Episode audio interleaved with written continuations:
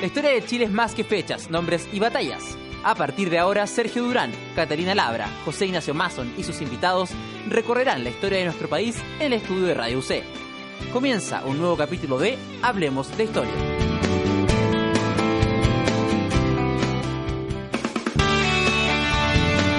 Hola amigos de Radio UC, ideas que suenan bien. Comenzamos otro capítulo, ya van más de 100. Otro capítulo de Hablemos de Historia desde acá, desde el estudio Radio UC en Alameda 340, Casa Central de la Universidad Católica. Cada semana conversamos con historiadores nacionales, también han venido algunos desde fuera del país. Eh, en el día de hoy, como en las ocasiones anteriores, me acompaña en la conducción Sergio Durán. ¿Cómo estás, Sergio? Hola, muy bien.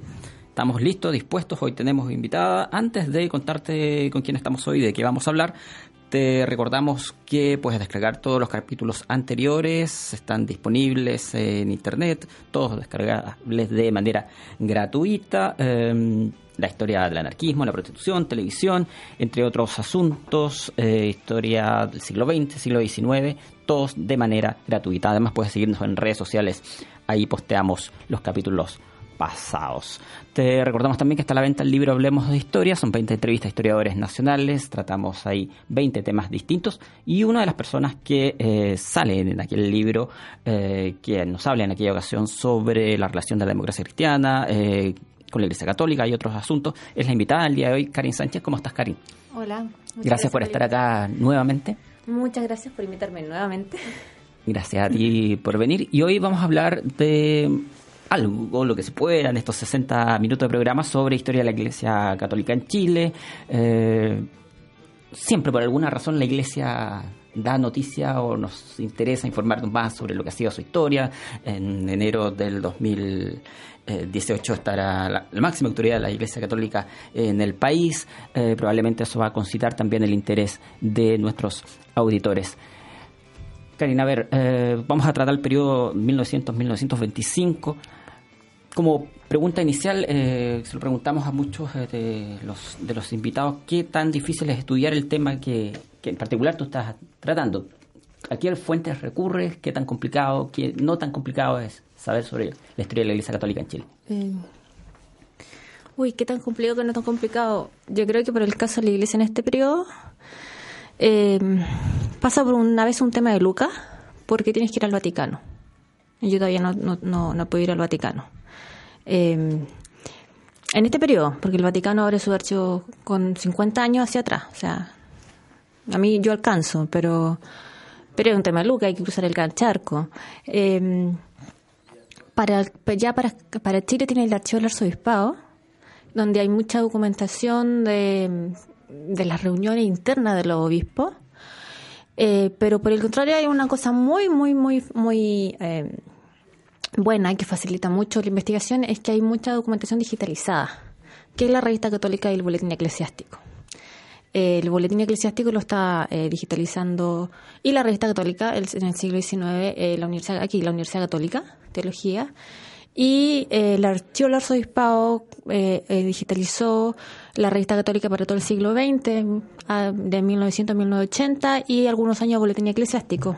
Ambos ambos trabajos del archivo arzobispado con algunos pequeños errores de página que a veces justo los historiadores lamentamos porque justo siempre falla la página que uno necesita, pero nada que no se pueda subsanar. Así que eh, en términos de fuente, eh, tener la fuente digital no solamente para este aspecto, sino que en realidad eh, para todo el trabajo de historiadores uno ni se mueve el escritorio.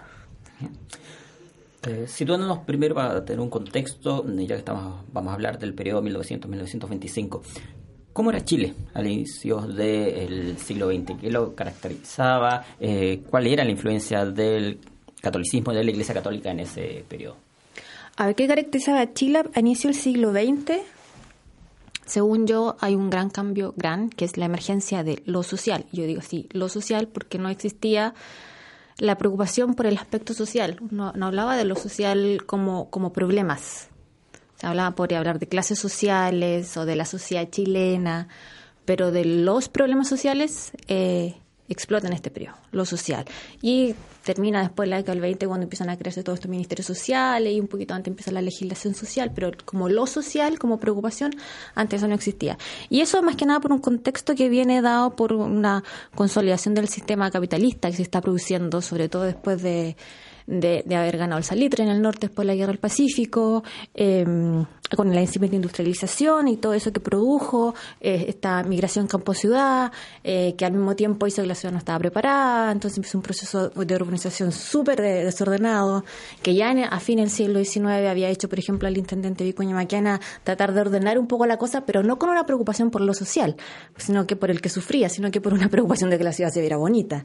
Em, y además había esta clase clase dirigente que también trataba de hacer un poco oídos sordos y también se hacía un poco ciega a los problemas de la cuestión social, tratando de, como tapar más, más los síntomas que, el problema real. Y al mismo tiempo estaban estas eh, clases trabajadoras que se estaban tratando de hacer oír por primera vez. Desde la primera gran huelga 1890 eh, empezaron eh, no, sé si revueltas populares, pero huelgas, manifestaciones populares, em, cada cierto tiempo siempre había algo y con eso aumentó también la represión eh, de parte de la autoridad. Eh, yo como sin ningún ánimo de justificar ni nada, leído algunos artículos de eso, sino que para tratar de entender el otro lado, eh, porque la violencia nunca se puede justificar, he leído algunos artículos que dicen que bueno, esta reacción violenta es parte del miedo de la élite eh, es que no se, no pudo, un miedo que no puedo controlar de decir, se nos viene una más encima, imagínate, ves 3.000 personas en la iglesia de Santa María de Iquique en 1907, mete balazo nada más. Eh, entonces, esta, ya para, para, incluso para tomarlo como lo de la iglesia, esta armonía supuestamente que traíamos entre rico y pobre, en que todo no, no supuestamente no pasa nada, eh, se empieza a romper. Entonces, son, eh, al mismo tiempo que hay, hay algunos de la clase dirigente que niega la cuestión social, eh, al mismo tiempo hay una, un periodo de efervescencia, porque también está la Belle Époque. Entonces, toda esta clase alta que está, está pensando en, en, la plata que está ganando artificialmente o con el salitre y, no ven a los problemas sociales, entonces, pero por otro lado hay revuelta, hay gente que, que, que no, no, no, tiene zapatos, o sea, son son cosas que uno como que ahora no menciona, o sea, no tener gente que se muera de hambre, la enfermedad, eh, era un Chile distinto y era un Chile muy efervescente, según yo, en ese periodo.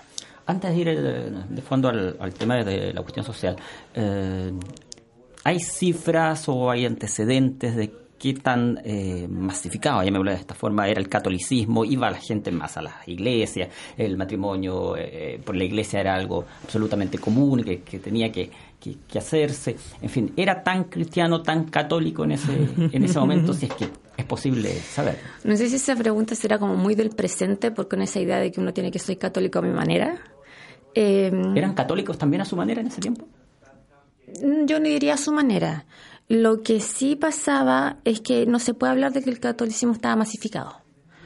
El catolicismo era, porque el catolicismo junto con esta idea de respeto al orden social era una que era y, la república que era como establecimos por fin la república era uno de los pilares de la sociedad chilena o del estado nacional que se formó en el siglo XIX o sea era una de las bases constituyentes de, la nueva nación que venía de los tiempos coloniales. Entonces no era algo que se masificara sino que era algo que, se, que estaba que se suponía que estaba.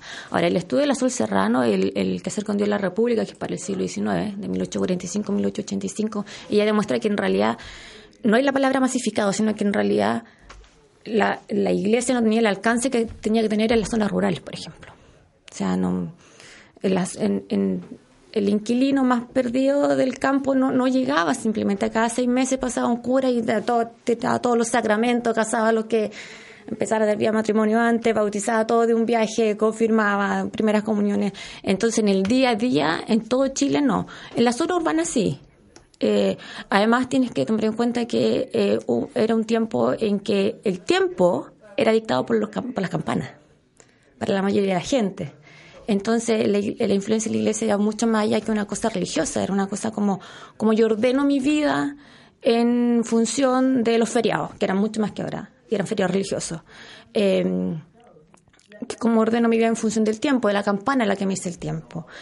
era una iglesia muy presente, eh, pero no, no te puedo decir que, que tan creyente porque no se cuestionaba. Ese es el punto. No se cuestionaba la creencia. Será católico ya y no había otra. y el Estado era católico. O sea, hasta 1925 el Estado era católico. Entonces. Eh, en la pregunta anterior eh, hablaste de esta, lo que llama esta irrupción de lo social y más concretamente de la cuestión social. Algo alcanzamos a decir sobre eso y bueno, cómo este desarrollo capitalista de fines del siglo XIX da lugar a problemas nuevos para los cuales tal vez la élite entonces no tenía eh, o no sabía muy bien cómo responder. Yo encuentro muy decidor que esto se le llame cuestión social, que nos habla como de algo un poco, un objeto esquivo, difícil, ¿no? Eh, ¿Qué era esta cuestión social? ¿Cómo se la trató de, enfrentar? Eh, ¿Cuál fue el debate al respecto? Eh, ¿Y qué diferencias podía haber de, postura entre distintos sectores? Mira, en otro en otra entrevista de la radio también me hicieron una pregunta parecida. O sea, a mí sí me preguntaron que cuándo surgía como cuestión social. Y esa pregunta nunca me la habían hecho, me hizo cuestionarme cuándo fue yo leí, la vez primera que leí una fuente cuestión social y y ahí me recordé que, por lo menos la fuente de iglesia que yo he visto, primero se hablaba de cuestión obrera. Y después, cuando la cosa ya creció y se vio que esto afectaba a toda la sociedad, fue la cuestión social.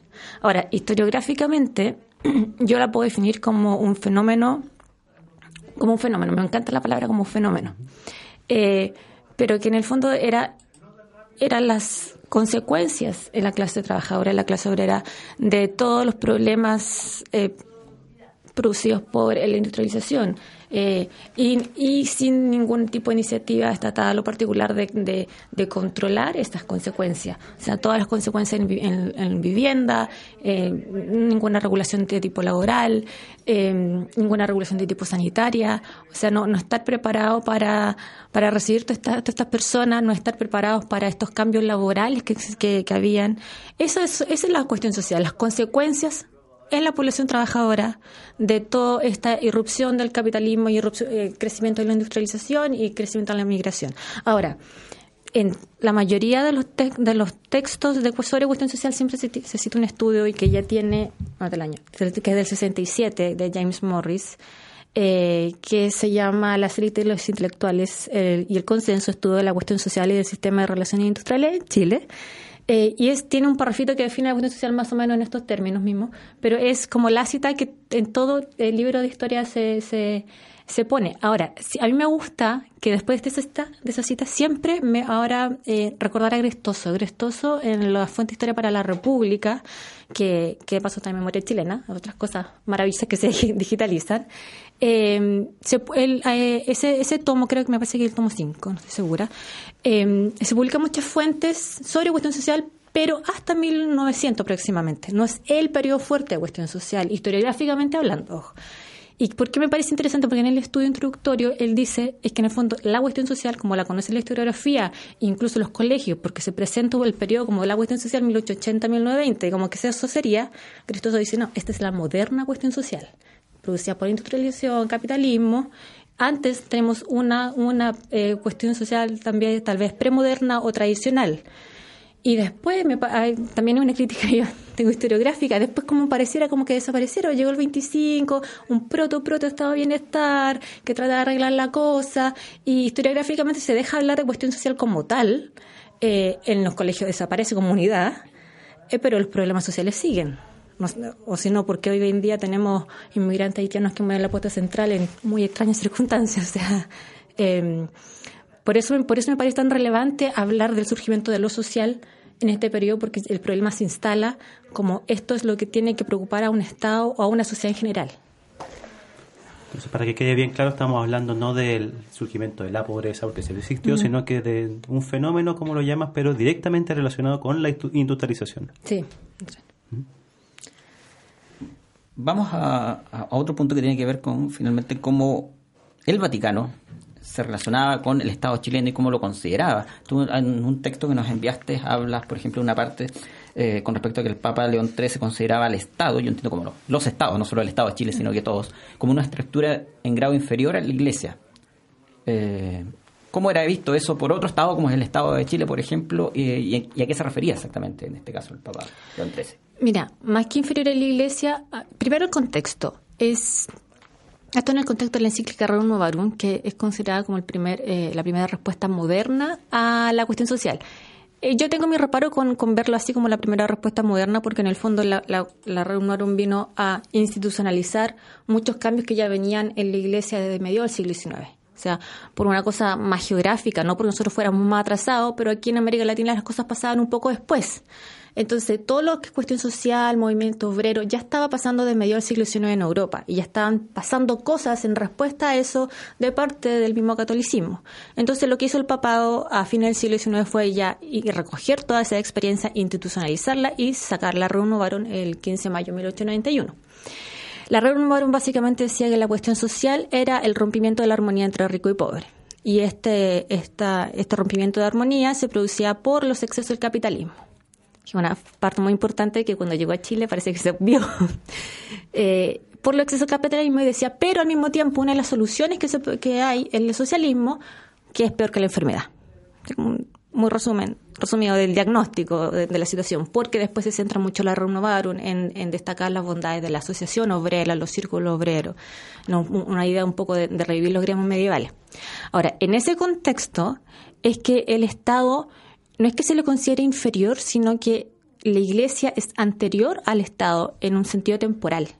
O sea, yo como yo como yo llegué antes, o sea, yo ya yo estoy jugando esta silla, o sea, y, es porque esto ya época medieval, eh, cuando se eh, el papado, estamos hablando del imperio eh, romano, el papado de, delega en el emperador el poder temporal.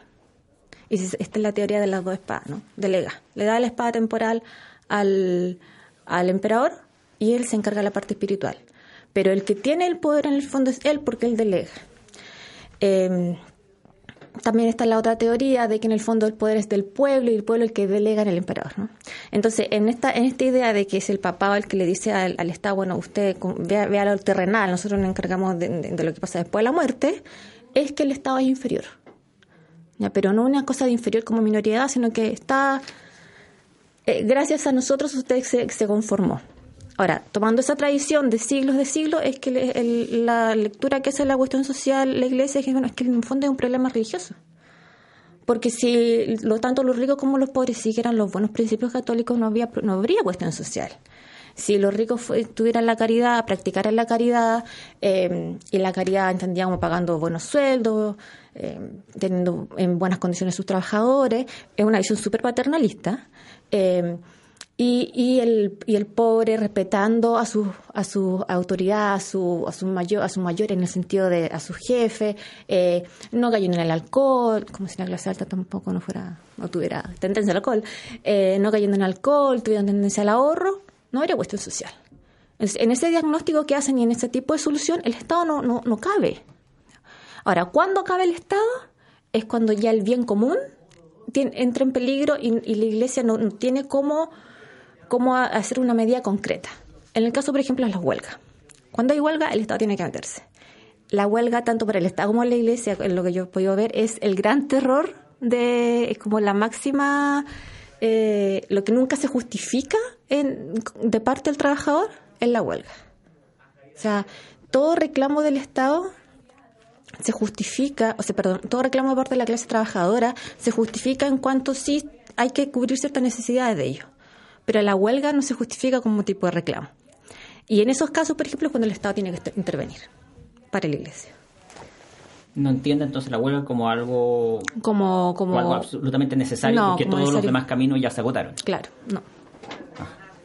Quería profundizar en el tema anterior. Eh, estamos hablando aquí ya de la relación entre esta iglesia que se asume anterior al Estado y el Estado. Pero este es también un periodo anterior a 1925 en que todavía no, en lo formal no hay una separación. Por lo tanto, la Iglesia Católica, el catolicismo es la religión oficial. Eh, ¿Qué implica esa, ese estatus? ¿Y qué pasa en este periodo que estamos tratando de transición del siglo XIX al XX? Puesto que, si bien mantiene este estatus eh, de religión oficial, también eh, están las leyes laicas, está eh, hay, bueno toda una serie de problemas nuevos que me imagino tensionan esa relación. Sí, mira, una cosa súper específica que te voy a decir porque yo no la he investigado, porque es un tema a investigar, porque lo mío se centra más que nada en, esta, un punto de vista más historia cultural, ¿no? Pero en temas súper prácticos, ante el 25 era plata que llegaba al Estado a la Iglesia. En el 25 esa plata no llegó más. Eso ya fue como el cambio más drástico que hubo. Eh, pero en esa pregunta es súper buena porque, bueno, la religión oficial del Estado es el catolicismo, pero al mismo tiempo tenemos la ley laica de la de 1880. Entonces la iglesia se siente un poco traicionada, así como, ¿por qué? Pero al mismo tiempo son los embates de, muchos dicen del liberalismo, de las ideas progresistas, en el fondo yo lo veo como los embates de la modernidad. Y ahí tú puedes meter en el mismo saco tanto industrialización como secularización. Es como la iglesia responde a, a los cambios de la modernidad. Así como que de repente se le viene encima esta modernidad que ya me meto como un poco más en el siglo XVIII, pero en el fondo es decir, es, son estas ideas que dicen, ¿sabes qué? La realidad ya no se explica por la religión. La religión está para la espiritualidad, para, para lo que pasa después de la muerte, si es que creo, pero las cosas de la realidad la explica, eh, las puede explicar la ciencia. Entonces, empiezan a entrar, esta idea, el Estado sigue siendo eh, eh, católico, pero con esta idea que empieza a tener la clase dirigente, empieza la ley laica, empieza que es la ley de matrimonio civil, eh, la, ley de cementerio. Em, es por eso que tienen que tienen que casarse eh, por la ley civil ahora y todo y uno se da cuenta que de repente todo es lo mismo. A ver, no es que sea lo mismo, no es que sea como una sola cosa, pero todo está englobado para la para la iglesia. O sea, yo he leído sermones de la década de 1920 en que el cura empieza a hablar que bueno es la cuestión social, que es terrible, que tenemos que hacer algo para la clase trabajadora, pero al mismo tiempo tenemos que luchar para que, eh, que el matrimonio civil, que la gente también se case por la iglesia, eh, tenemos que eh, ver los cementerios que, se, que, que de verdad se, se, entierren bajo la ley, la ley católica, empieza mucho también la pelea por la educación y contra la educación laica, entonces todo esto en estos embates de que la iglesia se ve que ya no es la institución rectora de la sociedad, sino que dentro de este mundo secularizado o sociedad secularizada, la Iglesia es una institución más, un actor más en la sociedad. Y por eso tiene que luchar por su lugar en el espacio público.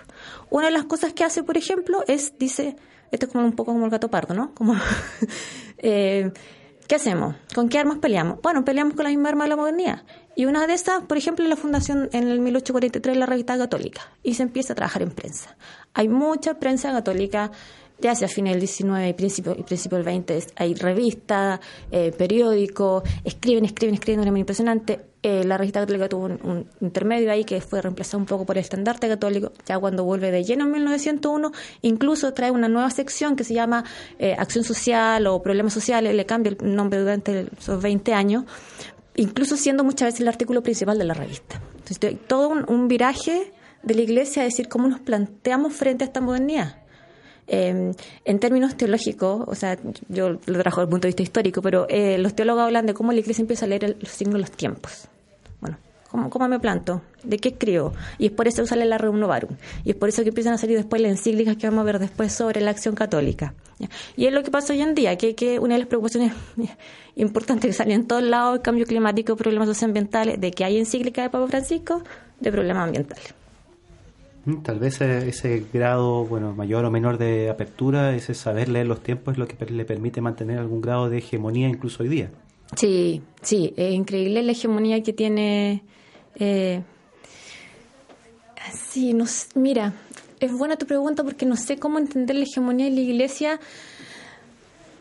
Ya no sé si será el mejor lugar para decirlo acá, pero... No, pero presencia social, importancia... Sí, es que yo no sé qué será el mejor lugar, pero entiendo los eh, Tedeum, los, los, dos, católico y evangélico. O sea, si cuando hicieron el credo evangélico yo en realidad preferiría haber sacado el otro, para dar realmente como letra, o sea, darle cuerpo a la letra de decir que somos Estado laico.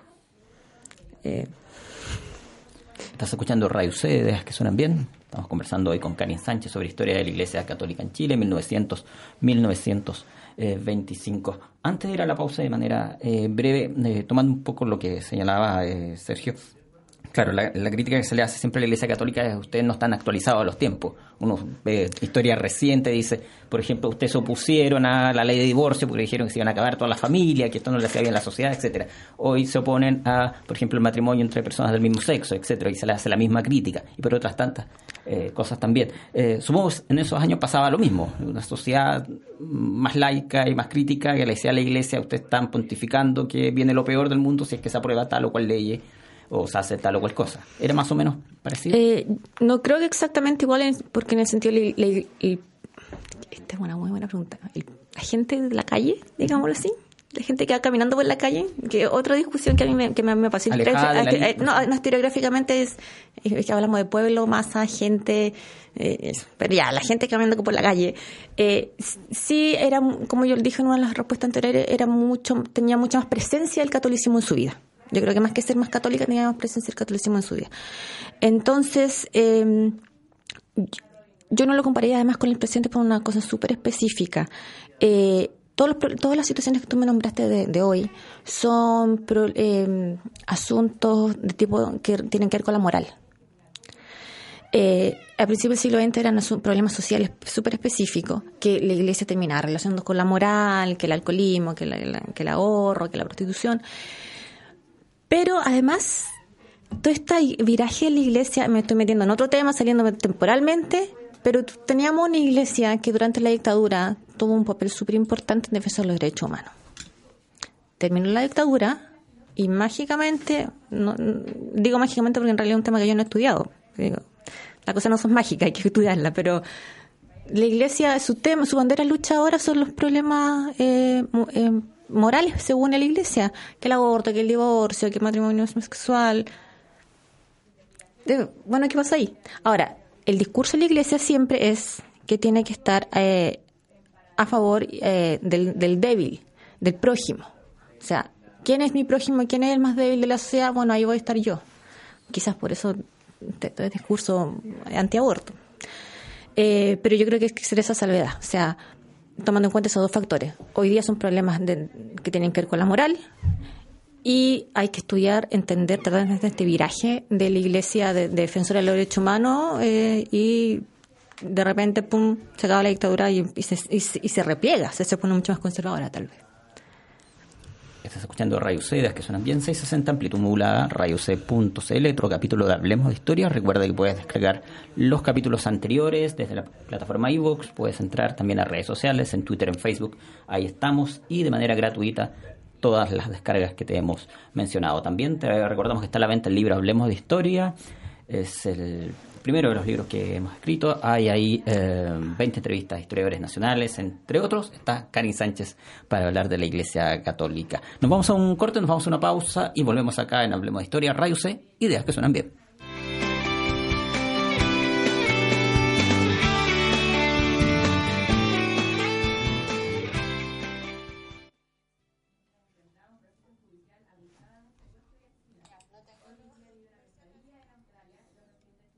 Danos un minuto. Dos minutos. ¿Cómo estás? Me cansé y no sé por qué me cerró.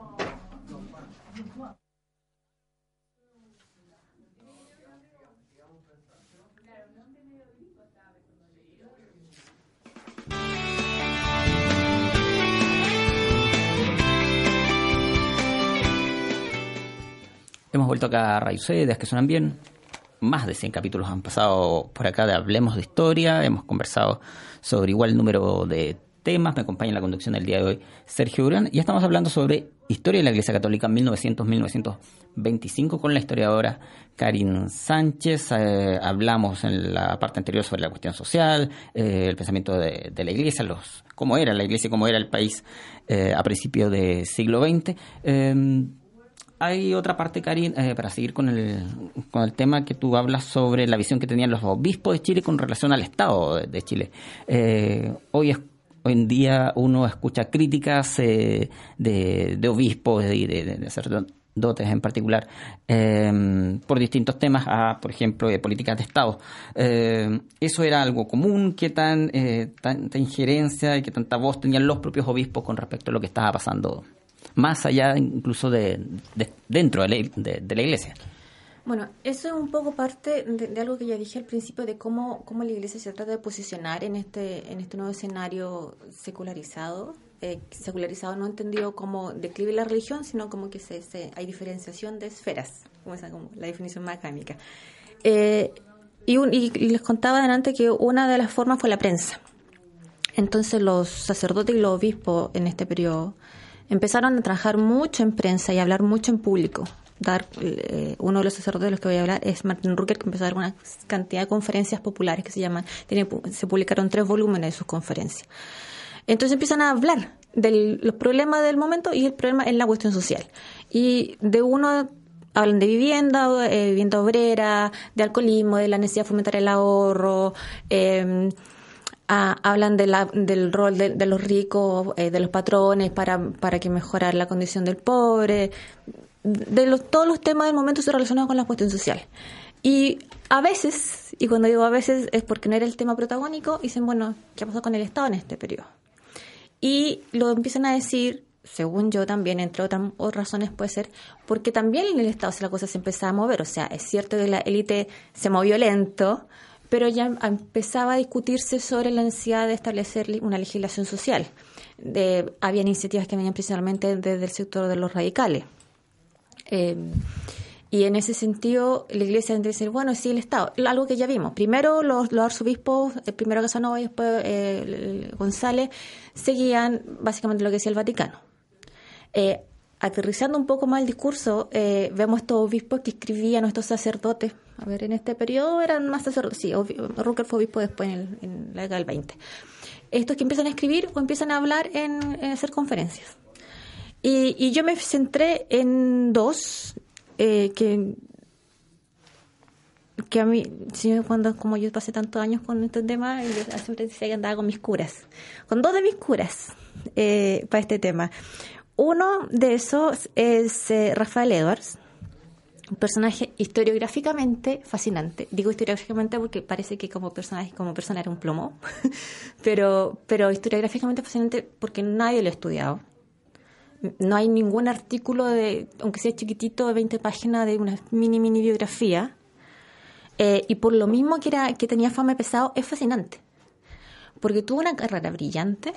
Eh, Mira, pasó, fue uno de los pocos chilenos que fue enviado a estudiar desde aquí, desde el Seminario de Santiago, Colegio Pío Latinoamericano en Roma, que fue una de las eh, características que tuvo esta romanización que, tuvo la Iglesia latinoamericana a fin del siglo XIX y tratar de unir la Iglesia católica con, el Vaticano. Eh,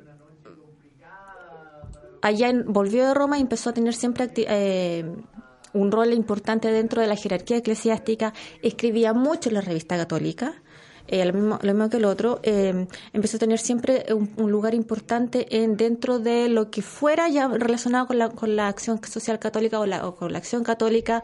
Fue un personaje súper importante dentro del Partido Conservador, siempre fue un orador dentro del Partido Conservador. Eh, fue uno de los que estuvo en las negociaciones tras bambalinas en, para la separación de la Iglesia Estado en 1925. Eh, fue el primer obispo castrense de Chile, por lo tanto, tuvo, en este periodo le tocó ir a Tacna y Arica, cuando todavía no se decidía para qué, dónde iban a quedar. Anduvo en Isla de Pascua, en su calidad de obispo castrense, hizo muchas cosas. Y encontré un texto de él, específicamente sobre el tema del Estado, que él lo presentó, el nombre completo es, lo presentó en el Congreso, en el, creo que el primer Congreso Panamericano, eh, en el claro, el Congreso, uy, que escribí mucho de, de, Edwards. En un, un, estudio súper cortito de una página y media o dos páginas. Aquí está. Cuarto Congreso Científico Primero Panamericano celebrado en Santiago de Chile entre diciembre de 1908 y enero de 1909. En cuanto a este, este, este eh, esta presentación, esta ponencia de una página o dos páginas eh, que se llama la necesidad de Instituto de Reforma Social como medida de preparar la legislación social obrera. Rafael Eduardo Salas. Ya, empiezo a leer y yo lo empiezo a leer y era como, ¿es este un texto de un sacerdote? Yo uh, que le, leo a Edwards en otros lados, en la revista católica, y, y, y años leyendo curas, tiene un lenguaje religioso. Y aquí no hay mención a la religión. Y ahí, básicamente, lo que él propone es crear una algo parecido a la Oficina del Trabajo que ya existía de 1907, pero no funcionaba muy bien. Ahí estuvo Juan Carlos Yañez, muy, muy relevante sobre la, Oficina del Trabajo. Eh, y él básicamente lo que dice, mira, podemos crear la oficina del trabajo que se dedique a estudiar eh, cómo hacer una mejor legislación social. Ahora, para llegar a esa, esa solución, él hace un diagnóstico primero de que él identifica dos democracias eh, la democracia política y la democracia social. La democracia política la tuvimos básicamente en 1810 cuando nos independizamos, en resumen, muy resumido. Eh, pero la democracia social, que vendría siendo la democracia completa, o la, ya la como la finalidad misma de la democracia, es cuando todas las clases sociales te alcanzan su bienestar. Y eso hoy en día no ocurre, dice. Ahora, es interesante el texto eh, por dos razones. Uno, porque él dice el Estado tiene que formar este instituto de reforma social eh, que no, no es una idea que yo la haya leído en, otra, en otro lado de, la iglesia, en otro texto de la iglesia, ni a él mismo. Eh, es un, artículo súper específico y además que no hable de religión, o sea, de hecho, ¿será este mismo Rafael Edward? ¿Habrá otro? Porque además, como, bueno, la élite chilena en este periodo es una gran familia, entonces se me repitaron los apellidos, ¿qué onda? Y tiene un, un parrafito al final en que, sí, dice, yo, como mi maestro lo hizo hace dos mil años, y hacías una cita bíblica, y dije, ah, ya, es, es. Y eso le da mucho más valor a este texto, ¿no? Porque el Señor habla ahí sobre esto, su opinión. Ahora, Rafael Edar, yo paso el aviso, yo lo puedo, hay que estudiarlo. O sea, yo podría ser yo, pero hay otro interés también de repente, pero el Señor hay que estudiarlo historiográficamente yo creo que se, pero más que por el personaje mismo, y esto ya como, como opinión historiográfica, por lo que se puede aprender del periodo a través de él. Cómo se puede conocer más aún de la iglesia o más aún incluso de la relación iglesia-estado en este periodo. Él fue súper importante en, no solamente, como les contaba, en la cuestión social, sino que en, en estas eh, negociaciones de separación iglesia-estado. Ahora, lo contrario, más que lo contrario pasaba con Martin Rucker, es otro sacerdote en este periodo, porque él fue obispo Legal 20. este señor, también parte de la élite, eh, hizo muchas cosas. Hizo muchas cosas. Fue hasta rector de esta universidad. Salió porque se llevó mal con el nuevo eh, eh, arzobispo de Santiago, don Crescente Rasuri. Hay algunos historiadores dicen que salió de, aquí de la rectoría en el 19, 19 porque estaba, era muy progresista eh, y había voces al interior del catolicismo, como ese discurso que se repite con algunas personas como Padre Fernando Vive, Padre Hurtado. Yo creo que ese discurso es un poco facilista, no digo que no sea cierto, pero yo creo que en historia a veces muchas cosas también se implican por el carácter de las personas. Crescente Razo era todo un personaje que era muy difícil llevar.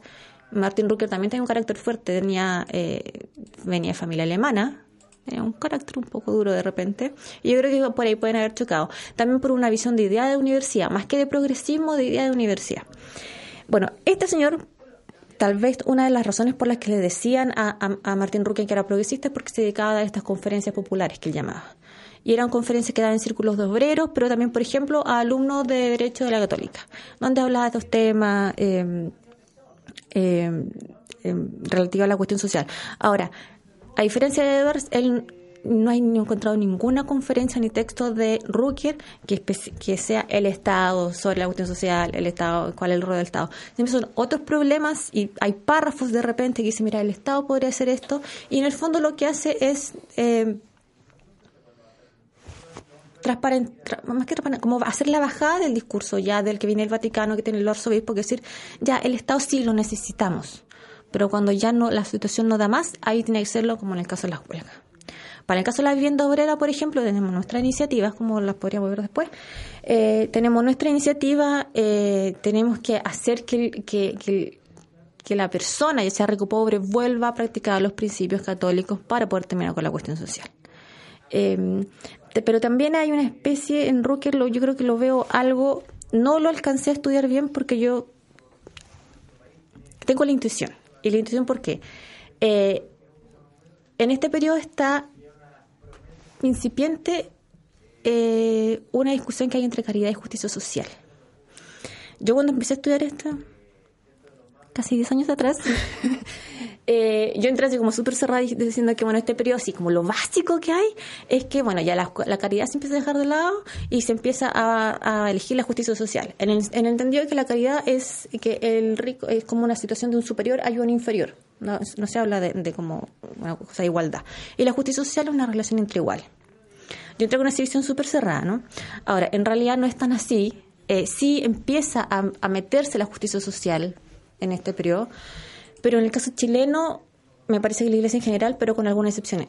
Tampoco no lo alcancé a estudiar, que tenía ganas de hacerlo, me dijeron que me iba a demorar mucho, la tesis lo hacía. El caso argentino es totalmente distinto y fascinante. Ellos ni siquiera tuvieron esta discusión entre caridad y justicia social. No existe, no es tema, ni en la época ni historiográficamente.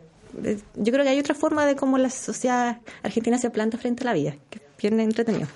Bueno, pero en este caso, en Martín Rucker sí se puede ver un poco de cómo empiezan a, empezar estas luces de, ¿sabes que La cosa no es solamente caridad, también es justicia social.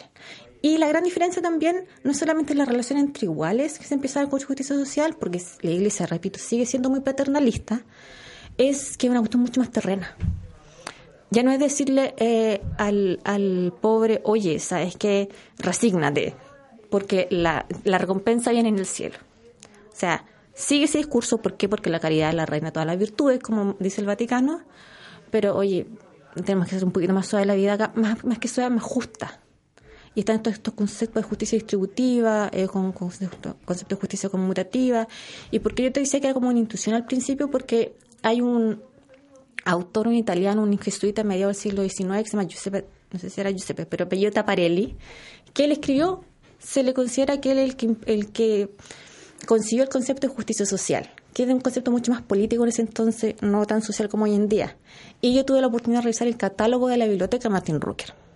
No la biblioteca en sí, porque en el fondo de la Biblioteca Nacional está el catálogo, porque cuando murió Rucker la, se tiró a remate la biblioteca, o sea, no la, iglesia podría haberla guardado.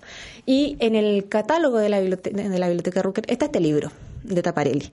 Entonces yo tengo la intuición que él ya, y era, era leído, entonces ya era, tenía como esta idea del cómo hablamos de justicia social, cómo hablamos de una cosa más terrena y no nos quedamos solamente en lo espiritual. Em, y, por, y ahí es donde se mete de nuevo el Estado, para volver al Estado, porque me empiezo a ir con el tema de mis curas. Eh, y ahí es donde vuelve el Estado, porque el Estado es terreno. El Estado no, no, no, no, la Iglesia se mete en lo espiritual, el Estado es terrenal. Entonces, ¿cómo lo metemos en este discurso? Ya sí podemos hacer alguna legislación social, pero una cosa más eh, normativa, que es como lo podríamos ver de más adelante. Ya que hablas del Estado, Karina, hablemos de la relación de la Iglesia con otro poder del Estado, que es el, legislativo. ¿no? Eh, ¿Qué tanto consideraban los legisladores de entonces eh, los postulados de la Iglesia Católica frente a estos y otros temas?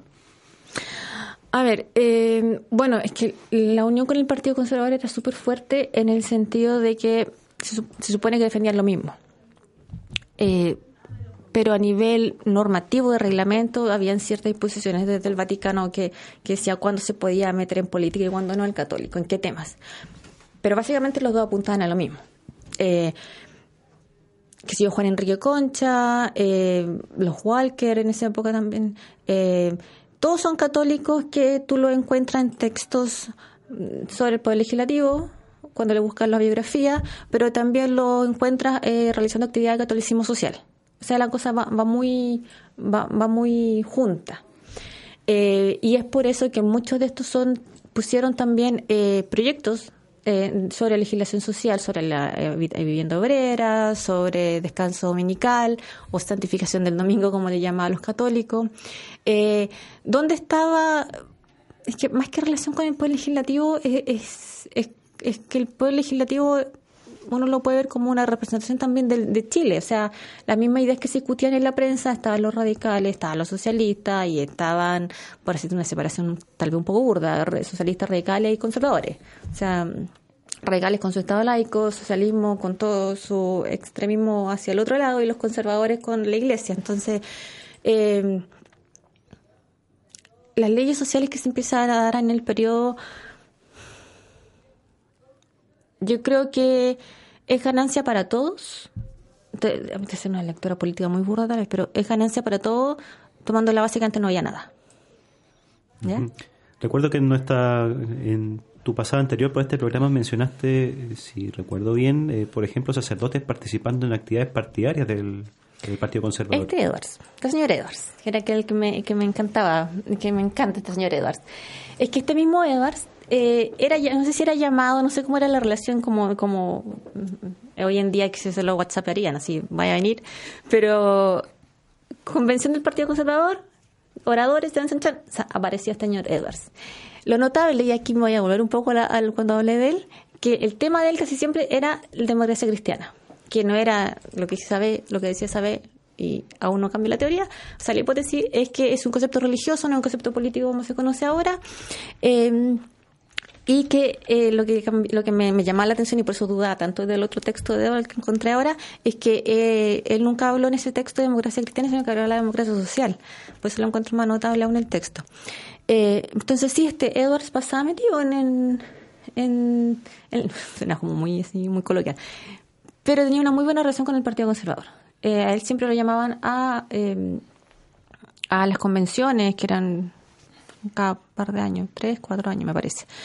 Y al revés, por ejemplo, en 1904 fue el primer Congreso Católico eh, y ahí no solamente fueron oradores sacerdotes, sino que también laicos. Y muchos de estos laicos, parte de la élite, eran diputados. O sea, el, católico de élite era como un camino súper normal entrar a, la política y, entrar al partido, y la lógica era que entrar al Partido Conservador y de ahí era ser diputado. Eh, hay nombres que se me repiten muchos, por ejemplo, eh, para el proyecto de santificación del domingo, el mismo que el mismo que presentó el proyecto, de, y no era casualidad, por supuesto, eh, se refirió al tema en el Congreso Social Católico. Entonces sí había una unión, eh, pero sí la Iglesia se preocupaba de decir, ojo con la cuando es ustedes participan como católicos, pero no como la Iglesia Católica. Eh, se, trataba de hacer esa separación. Y después, eh, ya vamos a hacer un salto temporal más grande. Por ejemplo, Crescente Rasuri ya tenía en la década del 20, sí, no, el sacerdote no se mete en política. Eh, Clovis Montero, un sacerdote de, la época que, que fue, entre paréntesis, el autor de este sermón que mencioné al principio, que, que le metía todo en el mismo saco, cuestión social, matrimonio civil, todo. Clovis Montero quiso ser candidato a diputado en la década del 20 y Crescente no, no. Y no, ¿por qué no? Y no lo dejó. Y ahora hay un, bueno, nada que ver, que hay como, supongo que será como un sobrino nieto del señor eh, de Clovis Montero que se llama igual.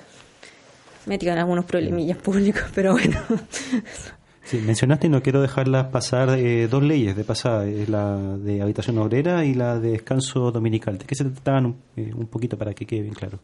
Mira, la ley de habitación obrera más que nada quería hacerle frente a la situación de los conventillos. O sea, vivían diferentes... el conventillo era la, forma más precaria de allá, de la precariedad en que vivían el, el trabajador, el, el sobre todo en el mundo urbano. En para Valparaíso es súper bueno estudio, el de la Jimena Urbina, que ya tiene un buen par de años, pero un súper buen estudio del conventillo en Valparaíso. Eh, era como afrontamos la situación del conventillo, porque no es solamente el problema de la vivienda en sí, es la enfermedad que trae, el hacinamiento, eh, el alcoholismo, eh, y nos faltaban también las opiniones que decían, bueno, es que la mala ciudad se ve fea. Eh, ¿Cómo enfrentamos ese problema? Habitación obrera. Eh, ahora, la ley, más que, más, que, más que decir hagamos casas, da una normativa de cómo hacer casas. Y también de cómo demoler conventillos, de cómo decir, bueno, este sí, este no, porque además había una práctica usurera de parte de los que arrendaban los conventillos. Eh, o sea, de, quienes daban en, en arrendamiento los conventillos. Entonces, la ley quería el, el, espíritu de la ley era que trata, querer tratar de normar, eso. En la construcción de, habitación obrera no le fue muy bien a la ley. Los trabajos de Rodrigo Hidalgo, Simón Castillo son súper buenos para esto y la mayoría de los artículos de estos y de Rodrigo Put están digitalizados. Yo siempre que le paso propaganda a lo que está digitalizado, que me encanta. Eh, y lo que le fue muy bien fue, o sea, no muy bien, pero le fue mejor fue en la demolición de conventillo esa era un aspecto súper concreto. ¿Por qué me, me centro tanto en, si eran construir o demoler? Era porque básicamente era un aspecto concreto. ¿ya? Era algo que, el católico, porque también había que tener recursos, católico de la élite, podía hacerse cargo vía beneficencia, caridad. Pero para con el día domingo era un asunto distinto. ¿Cómo lo hacemos para que el trabajador o para, eh, para que el, el patrón le dé descanso al obrero el día domingo? ¿Cómo lo hacemos? Para eso necesitamos una ley. Y ahí la iglesia no podía hacerlo. Ahora, si el proyecto de la iglesia es santificación del día domingo, hay una pastoral de Casan, del arzobispo Casanova 1892, una de las pastorales más largas que habla sobre la santificación del día domingo, empieza a dar ejemplo casi de todo el mundo, no todo el mundo, todo el mundo conocido, eh, de, de, la importancia de respetar el día domingo. Eh, ahora, no obviamente el espíritu de la iglesia no es solamente una cosa del descanso del trabajador que lleva seis días trabajando, sino que también tiene que ser el día domingo para que ir a la iglesia. Ahora, la, ley que se aprobó en 1907 del, descanso dominical, si bien es conocida como descanso dominical, no era el día domingo el descanso, sino que podía ser cualquiera de los siete días, dependiendo del tipo de trabajo. Em, y de hecho, la cita que puse en, el texto me también está en la, historia, en la historia de la ley, que es otra maravilla que existe digitalizada. La Biblioteca Nacional digitaliza muchas cosas, es maravilloso. Eh, tiene la historia de la ley de la de la ley de descanso dominical y, de las discusiones que hubo en, mientras se discutía el proyecto. Y Malaquías Concha del Partido Radical, si no me equivoco, era él.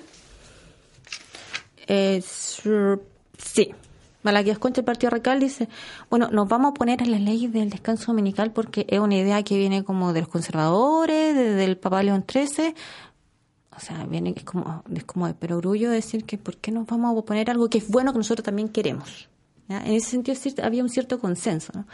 Em, entonces, es, el, eh, que es cuando los católicos apelan al Estado cuando necesitan que se les regule la normativa porque ya habían iniciativas privadas de hacer eh, eh, habitación obrera, como la población León 13, la institución Sofía Concha, em, aquí cerca de, hacia Franklin, Matadero, eh, hay una población obrera importante, y eran, y eran habitación obrera hecha con platas privadas. O sea, haciéndolo, diciéndolo en lenguaje más siglo XXI, eran iniciativas privadas, platas privadas, y que funcionaban bastante bien. Ahora funcionaban con un sistema de arrendamiento, o leasing, como se llama hoy día, eh, arrendamiento con, con compromiso de compra en el futuro. Ahora, ¿cuál era la gran diferencia gran de estas iniciativas privadas con la iniciativa del, del Estado? Es que eh, la Iglesia decía, bueno, hay un compromiso de compra futuro, pero una de las condiciones para el compromiso, para hacer la compra, es que además el trabajador y la familia tienen que tener ciertas condiciones morales importantes el Estado no se meter en las condiciones morales. Em, y eso eran eh, anteriores a, la ley de 1906. En 1890, 1891 empezaron las iniciativas privadas y además cuando había que discutir, cuando se hablaba sobre la, ley de habitación obrera en la prensa católica, como en la revista católica, por ejemplo, decía, no, si está, qué buen, qué el proyecto, pero siempre están, son mejores las iniciativas privadas o qué bueno que el, Estado llegue a apoyar lo que ya estamos haciendo. ¿ya? Siempre está como, ya, nosotros lo estamos haciendo bien. Ahora, pasó un poco distinto con la, con la ley de, descanso dominical, en que la Iglesia no hubo tanto escrito en la prensa sobre la ley de descanso dominical, y yo lo veo más que nada por, por, lo que decía al principio. Es un asunto que, que necesita una regulación, o sea, no es, no es como construir una casa. ¿ya? Entonces ya, salió y además tuvo, hubo, fue una de las cosas que tuvo más, un poco más de consenso eh, dentro, dentro de la iglesia, entonces dijeron ya, salió la ley, perfecto, bien, somos contentos. O sea, yo lo digo en un plano maravilloso porque en realidad las leyes sociales no resolucionaron la vida, la cuestión social sigue igual, pero vamos a pagar cuenta la historia. Estás escuchando Radio Ustedes que suenan bien. Hoy conversamos con Karin Sánchez, historia de la Iglesia Católica en Chile, 1900-1925. Nos quedan cuatro minutos de programa. Sí, me di cuenta que, me, que, me, alargué. Y em, la pregunta final dice relación con qué ocurrió en 1925. Em, cuándo la iglesia se separa del Estado, cómo se llega a eso y en qué efectos prácticos se nota. A ver, yo en el texto nombro muy al pasar 1900, o sea, no muy al pasar. Lo nombro como un punto importante, pero yo no estoy al detalle de las negociaciones. Hay eh, estudios de Salinas, pues siempre se me olvida el nombre de Salinas, pero un historiador, un señor muy simpático, amable, ya mayor, de Valparaíso, eh, Salinas Araneda se me sigue olvidando el nombre, que él tiene estudios súper detallados de cómo eh, fue la negociación, que ya fue una cosa política de la separación Iglesia-Estado. Ahora, haciendo la lectura un poco más cultural, yo, me, encanta, y lo dije también la otra vez que vine, Rafael la Pastoral, que sacaron los el obispos chilenos para la separación, cuando fue la separación del 25. El Estado se separa de la Iglesia, pero la Iglesia no se separa del Estado. Así lo, trato de entender que por eso todavía tenemos TDU. eh, y en términos prácticos, como lo dije al principio, el principal cambio es que pucha, ya no, no, llegó la plata del Estado. Eh, pero no fue, no era el drama que había para las leyes sociales, para, perdón, para las leyes sociales, para las leyes laicas de la década de 1880. O sea, no, hubo procesión en la calle, no, nada. Todo sí, el problema que había cuando la secularización estaba empezando en, el siglo XIX, eso no pasó para el 25. También en parte por toda la efervescencia política del periodo. O sea, 25, Alessandra iba volvía, golpes militares varios, y todo lo, Ibáñez después, entonces no era, no, no era el tema. Y para tratar de meter, yo sé que hay cosas que no alcanzamos porque hablé mucho de los otros temas, pero para alcanzar a meter el tema también tenía que ver un poco con que la iglesia, mi, interpretación es que la iglesia sí se secularizaba en el sentido de que estaba ocupando un espacio y ya tal vez inconscientemente no estaba en toda la sociedad y decir, bueno, mi, mi, mm, ojalá yo pueda intervenir en todo, pero este es mi lugar. Y en qué se notaba bien claramente era que la acción católica, la acción laica en términos sociales, se empezó a replegar, sobre todo en términos eh, de nombre, por ejemplo. La acción católica, que empezó siendo una cuestión súper concreta relacionada con la vivienda, eh, con la educación de los obreros, em, se empezó a hacer más, más cada vez más, a concentrarse en temas religiosos, que el catecismo, que los sacramentos, y eso se nota justamente en este periodo, el mismo periodo del 25 cuando se produce la separación, ahí están los segundo, tercero y, cuarto congreso católico, a diferencia del primero, que era pura cuestión social, aquí eran puros temas religiosos y uno o dos eh, temas sobre cuestión social. Entonces hay un viraje en que la iglesia entiende decir, bueno, vamos a hacer una cosa como más religiosa, más teológica tal vez, sin olvidar la, cosa concreta social, porque el Estado también está, eh, está tomando más, lugar en, en, lo social, para, redondear con, lo que dije al principio. Ahora, es una es como yo lo veo hasta ahora, pero me parece que, que también hay una punta donde se puede seguir investigando. Un minuto nos queda. Para que nos recomiendas algún libro para seguir investigando acerca de historia de iglesia Mira, más ¿Qué que libro te queda? Más que para seguir investigando, yo creo que siempre es bueno volver a la Azul Serrano, porque una de las preguntas que me hicieron una vez era, eh, tú me dijeron, ¿tú tomarías la tesis de la Azul Serrano hasta el 25? Después de 20.000 vueltas que me he tratando de responder, en realidad la respuesta es sí. Yo creo que vale la pena estirar la tesis, pero tal vez con eh, menos, menos fuerza, pero sí hasta el 25 podemos hablar de cuándo, eh, de cómo la iglesia se, se, empieza a reacomodar en el espacio público. Entonces siempre es bueno volver al que hacer con Dios la República del Azul. Nos quedamos con ese texto. Karin, gracias por haber venido acá a Radio C. Ah, muchas gracias. perdón la lata. Aprendimos muchísimo sobre la historia de la iglesia en Chile. Sergio Urán, nos encontramos en siete días más. Sí, señor.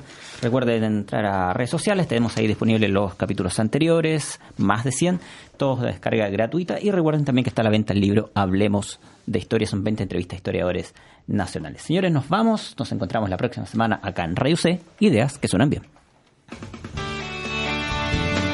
Sergio Durán, Catalina Labra, José Ignacio Mason y sus invitados hicieron un recorrido por la historia de Chile. Vuelve a escucharlos en un próximo capítulo de Hablemos de Historia por Radio C.cl y el C60 AM.